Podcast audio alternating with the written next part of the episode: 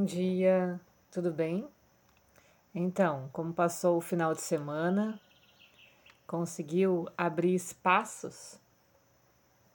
E aí, outro tema interessante, além dos espaços, é o valor das nossas palavras. Muitas palavras modificam-se com os anos, no peso e no conteúdo. Vividas de outra maneira, ressoam de modo diferente, significam de outro modo. Não será apenas uma questão de uso ou desuso. Deixam de dizer o que já disseram, passam a desbotadas memórias do que já foram. Outras as afogam nas suas ondas e destinos, mas respondentes ao tempo que passa nem pensando em questões semânticas ou eventuais polissemias.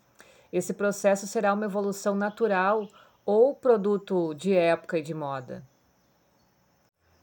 Haverá algumas dimensões entre as mudanças de dimensão das palavras e as mudanças do corpo e da mente de quem as utiliza? Interrogações difíceis, em minha opinião. Tudo evolui no processo conjunto até os mais eloquentes utilizadores das palavras do seu corpo dependem, havendo sempre correspondência entre as mutações expressivas e os processos civilizacionais. Nunca será por acaso que as palavras se escolhem, se utilizam, ganham significado. Haverá parcerias corpo-mente nos caminhos percorridos e nos caminhos a percorrer.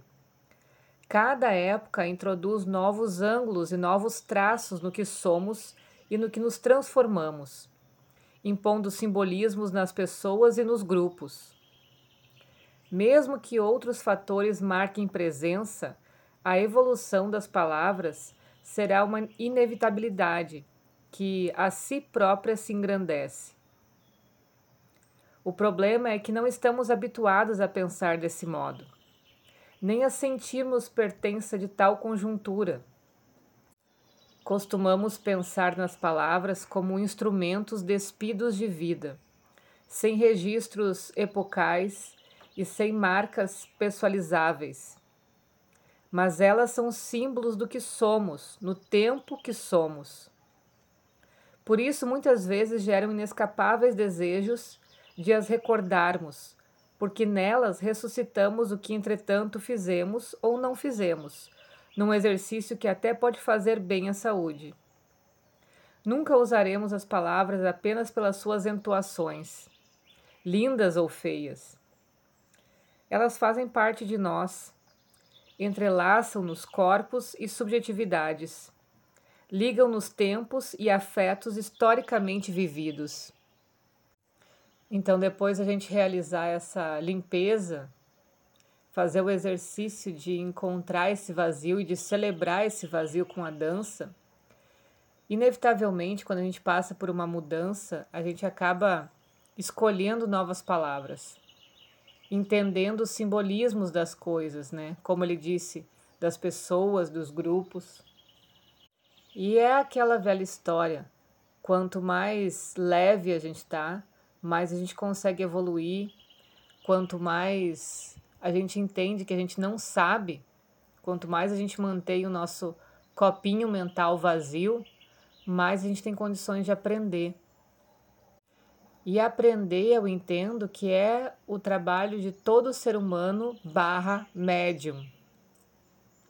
Porque todas as coisas que a gente aprende, a gente passa pelo filtro da nossa experiência, do nosso corpo, e passa para outras pessoas, pelos nossos movimentos, pelas nossas ações, pela forma com que a gente vive aquelas experiências. Então eu acredito que esse é o propósito da nossa história: aprender cada vez mais, digerir cada vez mais, porque isso que vai ficar como produto da nossa passada. E esses insights, eles vêm de quanto mais a gente está vazio de inteligências. Quanto mais a gente se entrega às experiências. Então, mudar as nossas palavras é como se fosse um pequeno detalhe, um pequeno traço da comprovação das nossas mudanças internas. Por isso que a gente diz que determinadas mudanças afastam pessoas, a gente não consegue mais conversar sobre aqueles assuntos, não acha mais graça. Isso está ligado às palavras também. A gente necessita de um novo vocabulário, a gente necessita achar um correspondente mais fidedigno àquelas experiências que a gente passou. Outro texto. Equacionar a relação entre gênio e loucura nunca dispensa as escolhas de quem equaciona, nem os seus julgamentos. Mesmo que todos procurem moderar os desmandos projetivos em isenções primordiais. Tal condição justifica a perenidade do dilema e a insolubilidade da discussão. Nunca vi ninguém admitir-se louco, mas gênios todos gostam de parecer. Provavelmente todos serão, mesmo que ninguém saiba. Por que será que nunca observamos os outros com aquela distância? A adequada distância.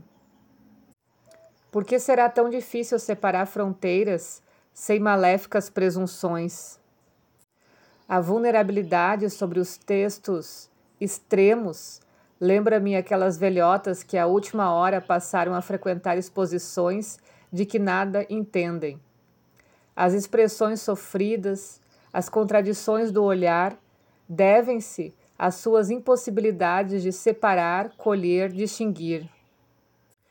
Admitem por fora mas incapazes de distância sobre o que gostam ou não gostam, querem parecer gênios, nunca loucas, mesmo que as pinturas que admiram sejam umas completas loucuras. Aqui eu entendo de novo o espaço aparecendo nessa relação com a distância que ele, que ele oferece, né?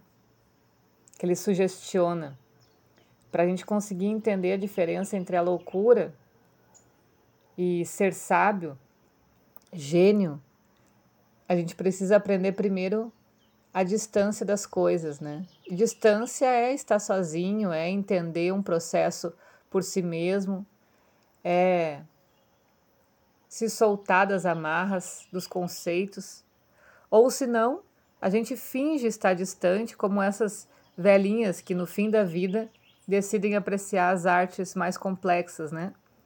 E aí começam a apreciar coisas com a impossibilidade de separar, colher, distinguir, porque não se distanciaram da sua realidade mundana, da sua matéria, dos seus preconceitos. E aí acabam avaliando alguma arte, por exemplo, dentro dessa mentalidade. Podem dizer que uma coisa, por exemplo, é vinda de Deus, é uma glória, e na verdade foi feita num processo de extrema loucura, porque justamente não conseguem distanciar os mundos, as dimensões, porque não passaram por isso. Esse espaço entre as coisas é se arriscar viver novas experiências, novos mundos, novas culturas, novos grupos faz com que a gente perca o medo de enxergar as coisas como realmente elas são. Mas é importante nunca se perder de quem a gente é, né? Como ele diz aqui, quando as pessoas nem sabem o que gostam ou que não gostam, simplesmente vão seguindo o fluxo. Admitem por fora, mas incapazes de distância entre o que gostam e o que não gostam quando a gente não sabe sobre isso, significa que a gente não se conhece, que a gente não sabe nem do ponto de partida, que é sobre a nossa própria alma. E separar as coisas, entender as coisas, construir essas fronteiras sem as maléficas presunções, sem os julgamentos, né? Aquilo é de Deus e aquilo é do diabo, resumidamente, não leva a lugar nenhum é a diferença entre a discriminação, que eu já falei várias vezes também, a discriminação de saber o que é útil, o que serve para minha alma executar sua função ou não, E o julgamento, que faz parte da dualidade, certo errado, bom ou ruim. É essa a distância entre as coisas. Ok? Um ótimo início de semana para todo mundo. Beijo e até mais.